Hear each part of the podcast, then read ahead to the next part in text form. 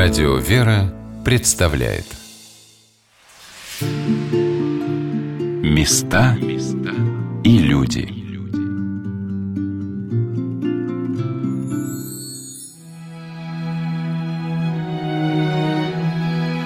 Каким бы долгим и напряженным не становится для человека поприще Великого Поста, оно теряет свою тяжесть при приближении светлого Христова воскресения, Пасхи Господней – как не бывают для нас однообразны и бесцветны многие дни нашей жизни, они теряют свою значимость, когда мы приезжаем в места, где величие храмов Божьих раскрывается для нас во всей своей красоте и возвышенности.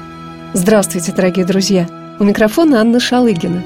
Сегодня мы совершим еще одно путешествие в Новый Иерусалим, где с таким блеском и силой сияет на нашей земле рукотворное воплощение любви к Богу и к человеку – созданная по замыслу святейшего патриарха Московского и всея Руси Никона. Рядом с главным входом в храм Воскресения Христова, Воскресенского Новоиерусалимского Ставропигиального мужского монастыря, при южных вратах собора была начертана надпись, заключающая содержание, внутренний смысл посещения этого места паломниками. «Всякая душа благочестивая, желающая причудный храм Воскресения Христова – который в Иерусалиме видеть, и там в нем святым местам с верой поклониться, но из-за расстояния дальнего туда дойти не могущее, войди сюда и созерцай, и внутренне уразумей ту спасительную тайну, которую там начало теперь можно видеть только, находясь среди неверных, здесь же среди благочестивых христиан. Подоба образно воспоминания тебе спасительных страстей, смерти и страдания его и воскресения – храме Сем, Новом Иерусалиме, представлено. Человеку, впервые попадающему в это место, поначалу трудно сориентироваться во всем его многообразии.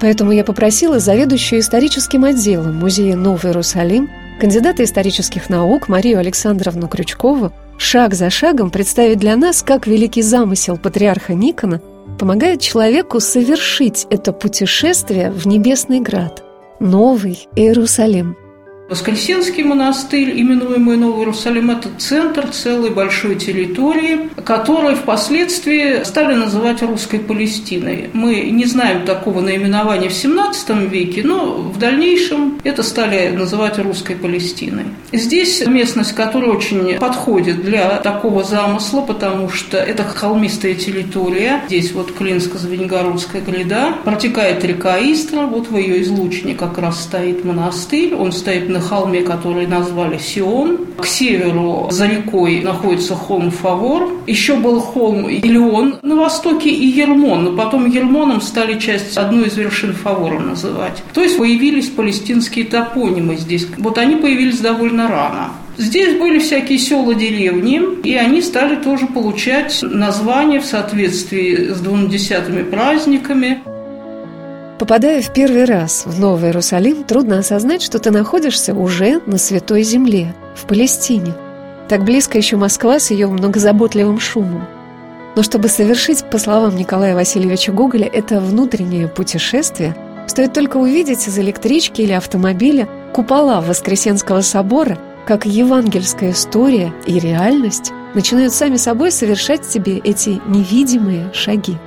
Вот появляются за очертаниями города монастырские стены, и ты приближаешься к величественному входу в обитель. Подходя к монастырю, он видит, во-первых, стены и надвратную башню, и надвратную церковь. Они интересны по-своему. Это поздний достаточно образец русской фортификации. Вообще Новый Иерусалим – самый поздний русский средневековый монастырь. Закончилось его строительство, началось Петровское время, другие вкусы, другие формы и так далее. Он последний. Своих крепостных функций он практически не выполнил, потому что ну, Великая Отечественная война в данном случае в расчет не идет. Но, тем не мгновение мы видим стены почти 10 метров высотой, три ряда бойниц. Башни, у кого глаз наметан, они оценят, насколько они отличаются от обычных башен монастырских, например, Троиц Сергию Лаврова или там Иосифа Волоколамского. В русской архитектуре любили разнообразие. И если мы посмотрим башни старых русских монастырей, они разные все. А здесь они однотипные. Вот Яков Бухвостов, который строил э, монастырскую ограду и на надвратную церковь, он уже, конечно, это уже Нарышкинская барокко, это уже немножко такой вот, опять-таки, западноевропейский тренд, как бы мы сказали, уже какая-то вот орденность, однообразие и так далее. И вот башни все одинаковые, они такие, как бы это сказать, графичные скорее, суховатые, может быть, кому-то покажется такая архитектура, более рациональная такая она уже. Но надо сказать, что он же строил, когда уже стоял собор, ему надо было вот вписываться вот в этот силуэт. Из рассказа Марии Александровны я узнала, что одна из монастырских башен все-таки была необычной. Она как бы не закончена и называется почему-то иноплеменничей. Она расположена на северо-западе стены, там, где монастырь спускается к реке Истра, именуемой Иорданом.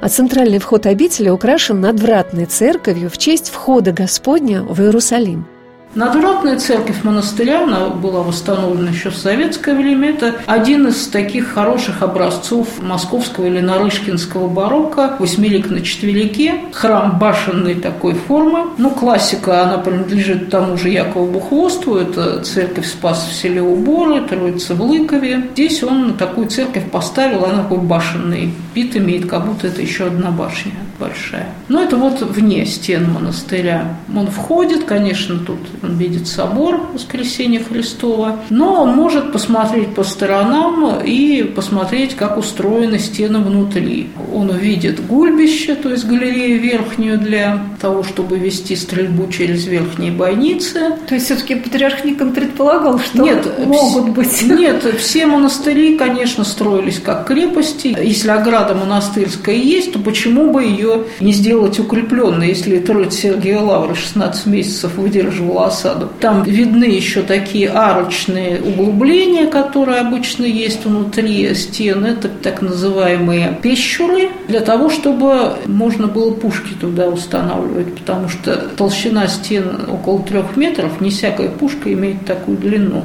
Поэтому стены в некоторых местах вот таким образом заужали, чтобы пушка туда входила. Но это вот стены.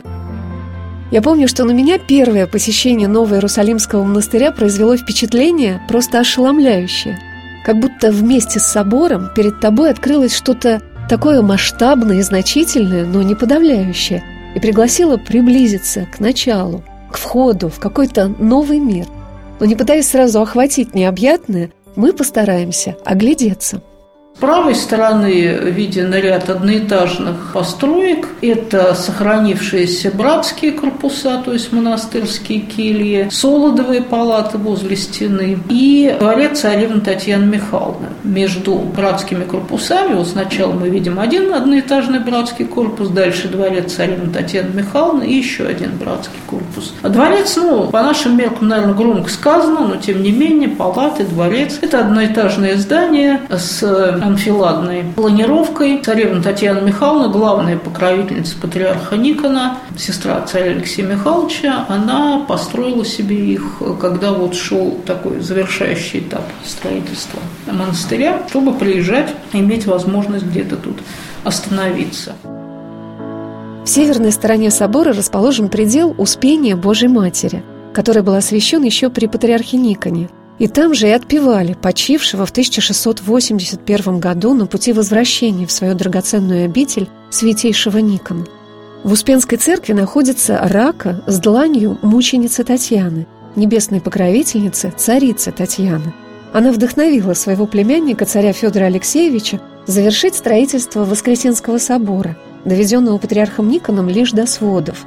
А уже царевна Софья была устроительницей еще одной церкви, расположенной на территории обители, храма Рождества Христова – Обойдя собор, они увидят возле западной стены ряд выстроенных в цепочку зданий. Это трапезные палаты, которые занимают центр этой цепочки, больничные палаты и настоятельские. Они вот как бы в единый блок собраны, и при них находится теплая церковь Рождества Христова конца 17 века. По преданию, царевна Софья, когда приезжала на освящение собора в 1685 1995 году указала место. Ну, может быть, это такое предание.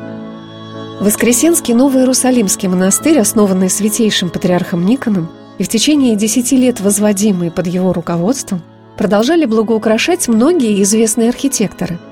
Во времена царицы Елизаветы Петровны шатер над ротондой, интерьер Воскресенского храма, создавался по проекту графа де Растрелли, а в конце XVIII века здесь трудился замечательный русский зодчий Матвей Казаков – Внизу этот корпус трапезных палат и церкви Рождества Христова окружен аркадой, это постройка Матвея Казакова. Слева от трапезных палат высокая очень, с высокими арками корпус, туда ведет крутая лестница наверх. Это так называемая Казаковка у нас в просторечии, это царские палаты. При Павле Первом Матвей Казаков их построил вот как-то такие царские помещения. Ну и небольшие корпуса корпуса. Дальше, еще левее, это бывшая больница монастырская, при которой небольшая церковь трех святителей была упраздненная еще в XVIII веке. Также на территории монастыря можно увидеть настоятельские покои и корпуса, где живет братья обители.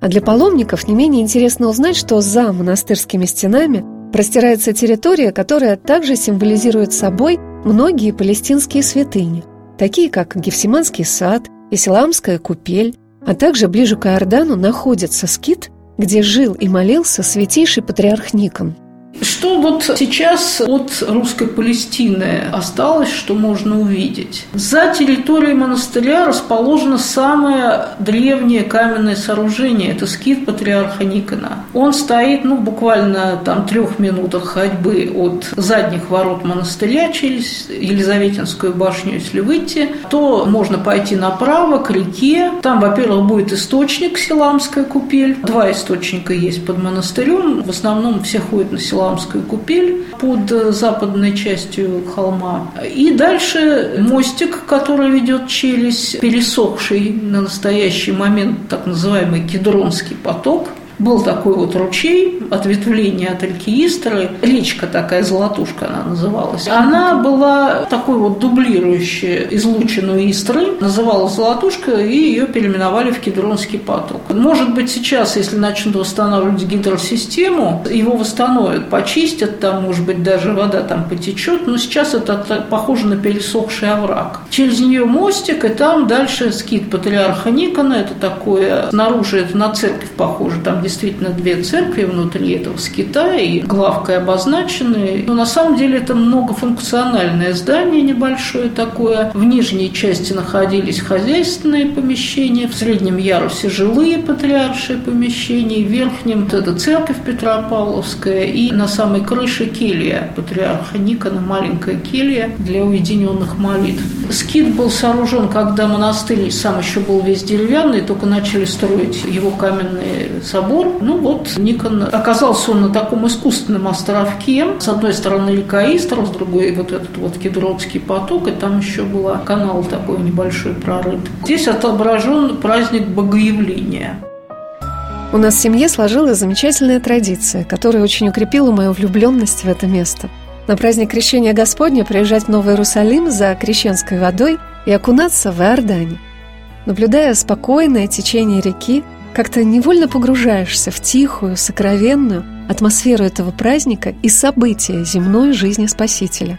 Беседуя с наместником монастыря архимандритом Феофилактом Безукладниковым, я спросила об этом батюшку – это была тоже, во-первых, традиция, что сохранилась, что был крестный ход на Иордан. И мы сейчас его делаем даже два раза. То есть сочельник мы идем э, да, вот вечером, и в сам день крещения, после поздней литургии, так же, как это было исторически со времен патриарха Никона, тоже освещает воду на реку Иордан. И у нас здесь просто стояла задача, что вот когда мы прибыли сюда, то убрать налет какой-то, знаете, мирской светскости с этого, сделать это более благочестивым христианским праздник. То есть, чтобы не было так, что там, скажем, привезли кто-то там шашлыки, пьют коньяк, распевают, кричат, орут, а чтобы это было именно с молитвой, очень благоговейно. Ведь о чем речь, что человек приходит на Иордан, как и Христос пришел на Иордан, то есть это великий образ. Далее, что мы прикасаемся к воде, может нас ее окропляют, или мы пьем, мажемся ей, кто-то желает погружаться, ну кто хотит, да.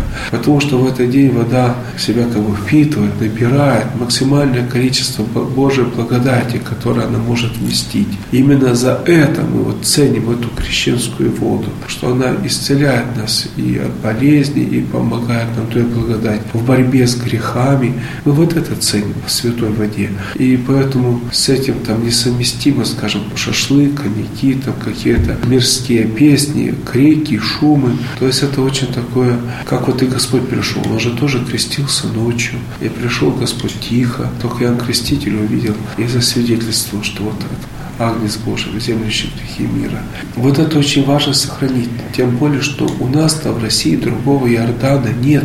И к нам действительно приезжают и из Москвы, с Подмосковья, с других мест. Опять-таки мы сами монастырь не ведем учета, но вот по что считают, говорят, за три дня проходит до 50 тысяч человек вот здесь. То есть машины приезжают, уезжают, и днем, и ночью идет процесс. И там стоит крест, и причем очень приятно, что люди приходят, перед крестом молятся или погружаясь, тоже крестятся. И вот это вот очень приятно. Сегодня на волнах радио «Вера» мы рассказываем о Воскресенском Новоиерусалимском Ставропигиальном мужском монастыре, который расположен примерно в 50 километрах от Москвы по Волоколамской дороге.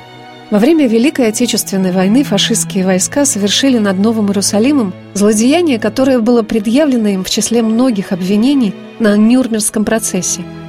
Когда в музее Новый Иерусалим заведующий историческим отделом кандидат исторических наук – Мария Александровна Крючкова показывала мне множество вещей, найденных под обломками Воскресенского храма, а также два больших сундука, в каких перевозились экспонаты музея в эвакуацию в Алмату, меня больше всего потрясли фотографии разрушенного храма, представленные на музейной экспозиции «Новый Иерусалим. Памятник истории и культуры XVII-XX веков».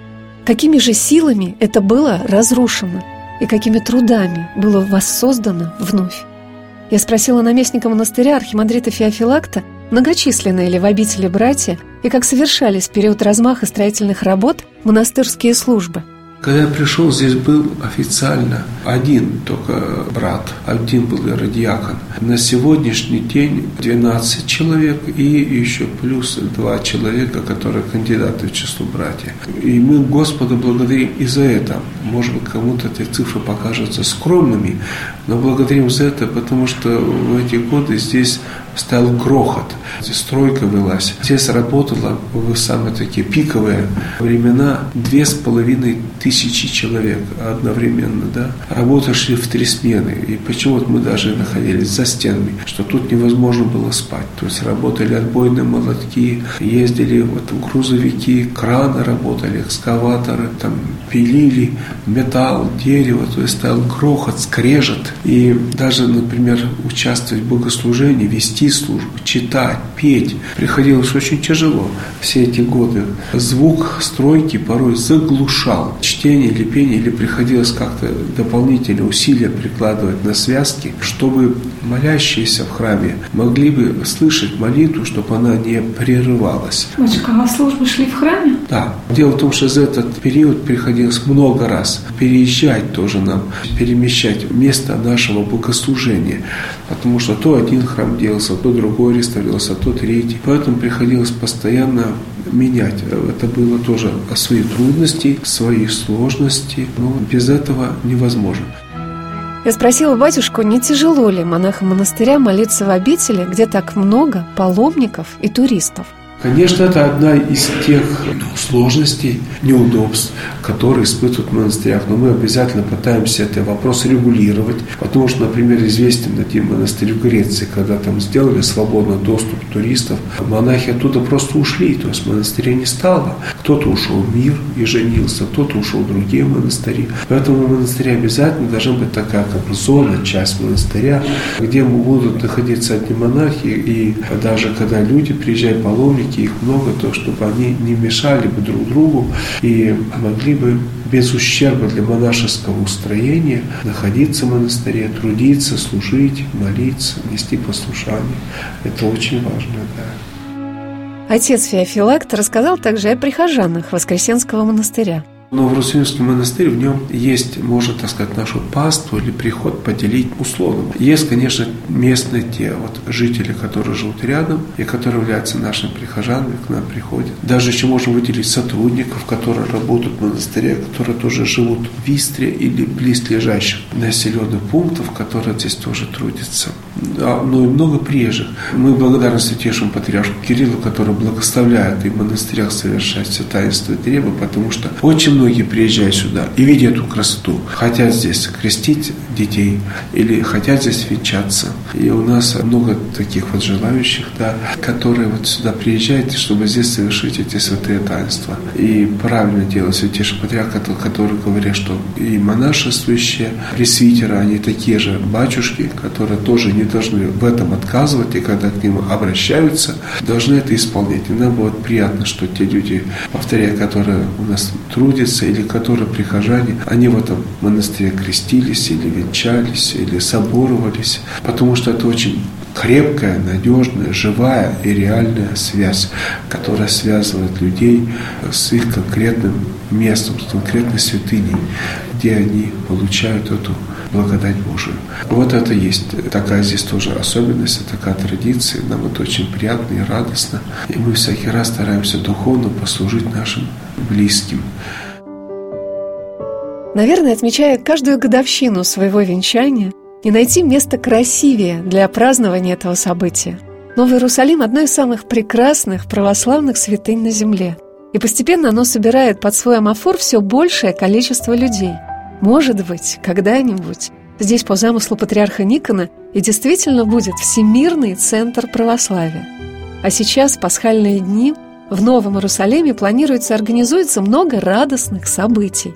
Вот что сказал об этом наместник Воскресенского монастыря архимандрит Феофилакт Безукладников – Одна традиция, у нас мы еще такой хотим восстановить, она заключалась в том, что из близлежащих храмов на пасхальной седмице или в самый день Пасхи. Шли крестные ходы сюда.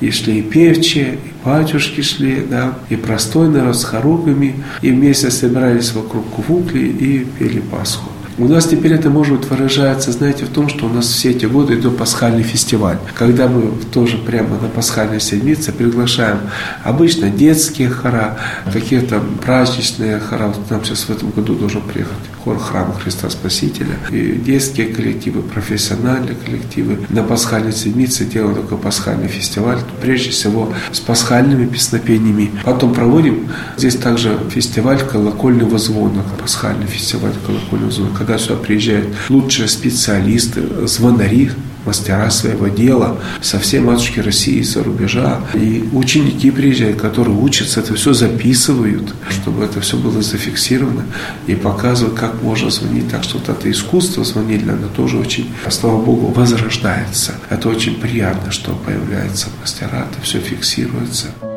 Ну а кто-то, например, приедет в Новый Иерусалим поучиться искусству керамики – мне кажется, нигде в мире я не видела такого богатства изразцовых орнаментов.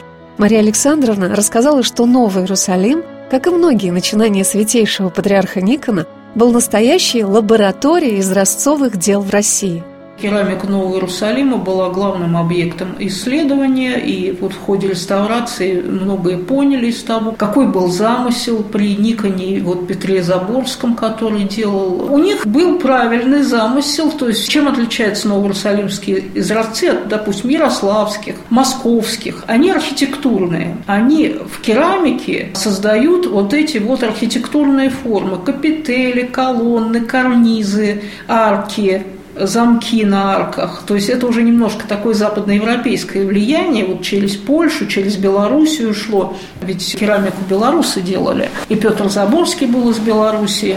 И они делали вот эти именно архитектурные детали. И если это карниз, он должен быть карнизом, а не просто чем-то сложным, из чего попало. Если это пилястра, то это должна быть пилястра. И видно вот то, что сделали еще при Заборском, все соответствует вот строго вот этой программе ордерной. А вот потом, когда Петр Заборский умер, а он умер в 65 году, уже там, видимо, некоторый разброд начался. И изразцы более поздние, вот элементы, видно, что ну вот что было, то и приспосабливали. Конечно, очень много добавили археологические раскопки, которые происходили в последнюю реставрацию. Они нашли там и горны, где обжигали, и целые склады изразцов еще даже без поливы. Вот сейчас выставка в самом монастыре, которая очень много дает, потому какие технологии тут. Это же была просто еще такая лаборатория. Они пробовали разные поливы, разные формы, разные декоры. А целая серия изразцов с э, изображением животных, очень реалистичных, например, слон там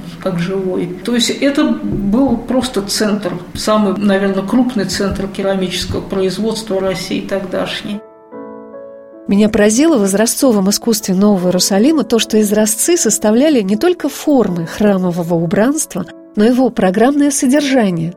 Настолько святейший патриарх Никон во всем следовал своей цели – создавать здесь образ Небесного Града. Три яруса, там идут три фриза из Ростцовых, из триглифов и метоп, такие элементы греческой ордерной архитектуры, потом херувимы, херувимские ярусы и павлинье око. К сожалению, от павлиньего ока остался только фрагмент на апсиде, потому что в Елизаветинское время его позбивали. Это была иерархическая система, где это восхождение к небесному Иерусалиму, оно должно было прочитать вчитываться в этом декоре.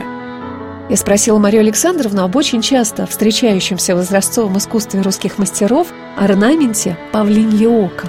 Неопалимой купиной называют это такое музейное традиционное название павлиньюка. Это такой сложный керамический фриз, который воспроизводит цветок граната, похожий на глазок в хвосте павлина. Ну, тут даже подводили такие идеи, что гранат – это символ кровавой жертвы Христа, павлин – это райская птица и так далее. Это павлинье око настолько был мотив популярный, что уже когда кончили строить в Новом Иерусалиме, мастера Нового Иерусалима разнесли по всему московскому региону. И мы можем видеть павлинье око и в Москве, на соборе в Измайлове, на церкви Григория Неокисарийского на Большой Полянке, на надвратной церкви Андреевского монастыря, в Волоколамске на соборе Иосифа Волжского. А Первое павлинье око, конечно, был Новый Иерусалим. Потом они начали варьировать, где-то давать его в сокращенном варианте, где-то изменять цветовую гамму, как, например, в московских изразцах. Ну, вот это стал такой фирменный знак новоиерусалимских мастеров.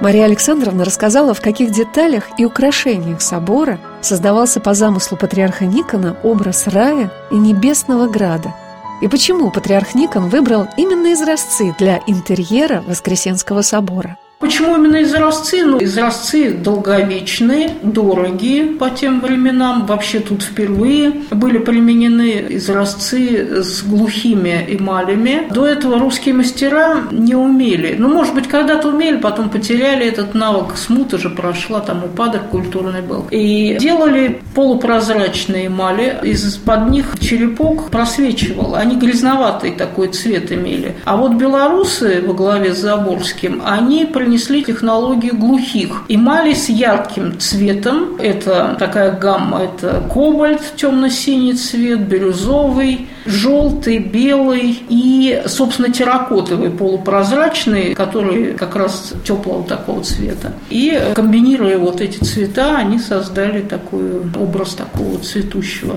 райского города. Город-сад. Вообще, как вся русская архитектура 17 века, вы видите, это узорчи, это бесконечные вот эти райские образы, райские птицы, райские цветы. Вот это цветение, оно тоже отсылало к образу рая, но еще ветхозаветного. А город, ведь здесь тоже, здесь порталы, вот эти карнизы, вот они подчеркивали конструктивные части собора и усиливали его образ города. Что это не просто вот как какое-то единое монолитное сооружение, оно иерархичное, вот это восхождение к небу. Изразцами украшены почти все самые древние пределы Воскресенского собора, созданные трудами патриарха Никона, три из которых он сам успел осветить. В наши дни изразцами украшены и кувуклия, часовня, устроенная над гробом Господним. И в пасхальную ночь, по словам наместника монастыря архимандрита Феофилакта Безукладникова, крестный ход проходит внутри собора за алтарной частью главного воскресенского храма, а также вокруг Кувуклии. Наш монастырь господский, он называется в честь воскресения Христова, и тут главные престолы посвящены господским праздникам. Но Пасха – это праздников праздник, и торжество есть торжество. И, скажем, понятно, когда монастырь был закрыт, традиции прервались дореволюционные. Некоторые удалось теперь восстановить, а некоторые еще у нас предполагается, скажем, восстановить. Ну, например, у нас на Пасху идет крестный ход внутри собора, может идти, не выходя на улицу, потому что есть алтарный обход вокруг Квук, церкви, вокруг алтаря, то есть можем совершить крестный ход, не выходя на улицу. Мы это тоже сейчас традицию пытаемся восстановить, хотя, например, когда служба идет на Пасху двух храмах, то из другого храма люди идут снаружи собора. То есть как бы такие потоки, которые не пересекаются. Отец Феофилакт рассказал, что до революции была традиция проведения различных крестных ходов – продолжении всей пасхальной седмицы у нас крестный ход, ходы идут так же, как и до революции. То есть идут по стенам монастыря, или за стенами монастыря, или там идут скит на Иордан, идут или вокруг Кувукли бывает, или вот по этому алтарному обходу. То есть у нас каждый день разный крестный ход. Вот 7 дней, и каждый раз все разное, не повторяется. Вот это тоже была традиция дореволюционная, когда в определенный праздник, на Пасху совершались разные на крестные хода. В эти часы во всех монастырях и православных храмах Москвы только готовятся совершить крестный ход. А, например, на Камчатке он уже состоялся. Как удивительно, что для каждого человека момент воскресения Спасителя совершается на том месте, где человек находится, и в том времени, в котором он живет. Поэтому мы еще немного подождем. Места и люди.